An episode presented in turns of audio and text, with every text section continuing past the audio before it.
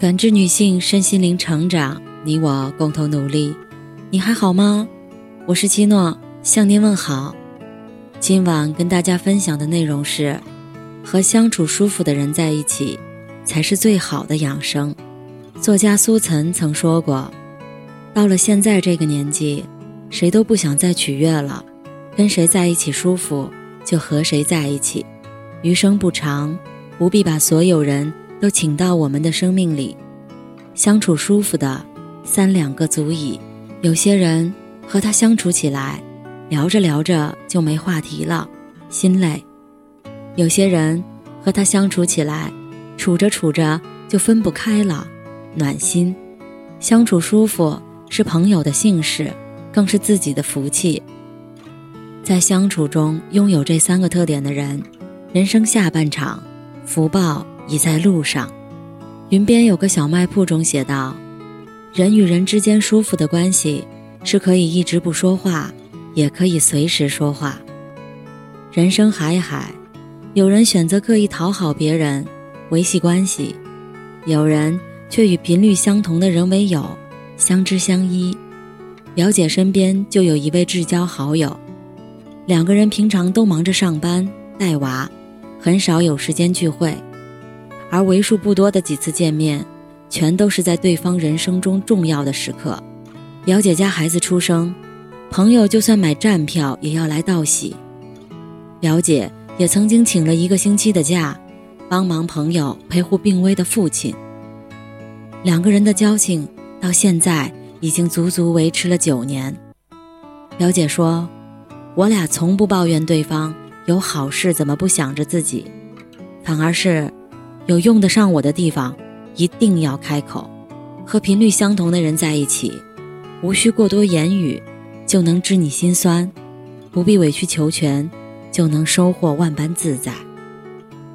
不懂你的人，交往越久越心累；懂你的人，交往越深越温暖。作家三毛曾说过：“朋友这种关系，最美在于锦上添花，最可贵。”会在雪中送炭。余生有携手同行的人是缘分，有相知相惜的人是福分。网上曾有这样一个提问：提升幸福感最快的方式是什么？点赞最高的回答是：降低对别人的期望值。没有完美的别人，只有看开的自己。心简单了，人就不累了。我认识一对夫妻。结婚多年，仍旧相看两不厌。妻子说：“起初她和丈夫也会有矛盾，只不过后来都学会了各退一步。”还记得有一阵，她特别愿意吃丈夫公司楼下的卷饼，丈夫连续几天下班后都会买一份回来。可有一次，丈夫因为加班忘了买，妻子就发了脾气，觉得丈夫连自己这点小要求都做不好。两人一晚相顾无言。第二天，妻子静下心来一想，的确是自己要求太高了。即便是夫妻，也不能逼迫另一半来满足自己的期望。更何况，不完美是人生的常态，降低期望值，方能积累幸福值。那天晚上，丈夫依旧加班，妻子这一次却没有让他买一份卷饼。而丈夫下班后，发现卷饼摊已经关门了，便转身走到一家花店，为妻子挑选了一束玫瑰花。有一句话是这样说的：当你学会了降低期望值，生活中反而处处是惊喜。放弃对他人的高要求，别人轻松，自己也舒服。而我们终其一生想遇到的。不过就是一个知晓自己的不完美，却仍愿意包容的人。人生百味，若是要求事事圆满、件件如意，只会索然无味；人生百味，若是体谅人有缺陷、事有缓急，便会回味无穷。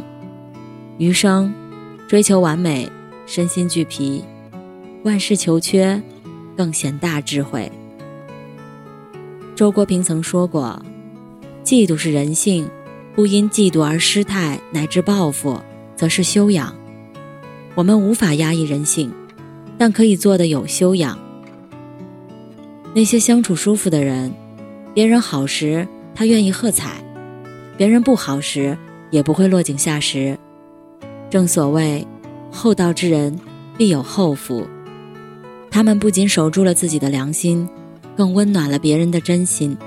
长此以往，自己也会得到福报。再反观那些嫉妒他人好、嘲讽他人坏的人，最后不过是搬起石头砸自己的脚。弄丢了自己的良心，更伤害了别人的真心。长此以往，自己只会追悔莫及。邻居张哥曾和我讲过他的一个故事。当年他的公司新招来一个实习生，人挺有工作能力，就是总愿意在背后嚼人舌根。看见同组的人被领导夸了，他就心态不平衡，跑去和张哥告状，说那个人没有自己有实力。只不过会讨好上级罢了。要是碰上谁因为工作失误被批评了，他甚至会到人家面前说，自己早就猜到对方会出错了。时间一长，同事们都不愿意和他相处，他情绪也越来越低落，工作业绩直线下滑。张哥说，这个实习生只干了两个月，就自己提出了离职。老话曾说。三分精明做事，七分厚道待人。与人相处就是以心换心，怀揣善念，别人会感恩，自己会心安。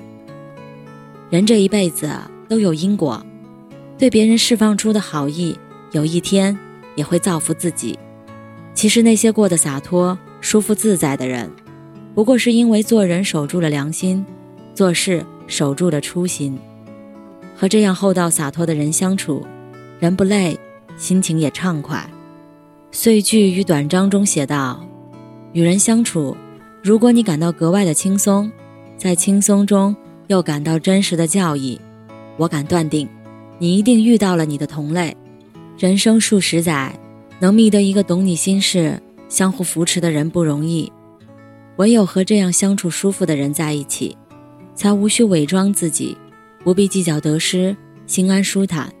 余生，愿你身边有人知你冷暖，懂你悲欢；愿你眼前虽有阴晴圆缺，却心态平和，随遇而安。愿你心中时常怀有善意，以良心为根，人品为本。感谢您的收听和陪伴。如果喜欢，可以关注我们的微信公众号“汉字普康好女人”，普是黄浦江的浦，康是健康的康。添加之后，您还可以进行健康自测。我们下期再见。